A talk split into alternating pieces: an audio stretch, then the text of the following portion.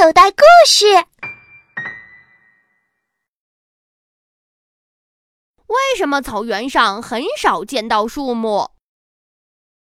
在草原上，除了灌木丛外，很少能见到其他树木。这是为什么呢？草原上的浅土层很薄，一般只有二十厘米左右，再往下就是坚硬的岩石层了。在这么浅的土层里，高大的树木是很难生长的。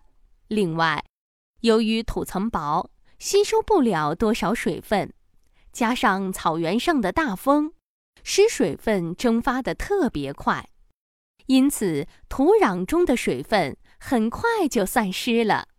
而树木的生长需要大量的水分，在缺少水分的土壤中，树木也就很难生长了。小朋友，你现在收听的内容来自口袋故事 App。想要听更多好玩的故事，快叫爸爸妈妈去应用商店下载吧，里面有十万多个好故事呢。也欢迎关注口袋故事的微信公众号，首次关注有奖励哦！记住，搜索“口袋故事”就可以找到我们啦。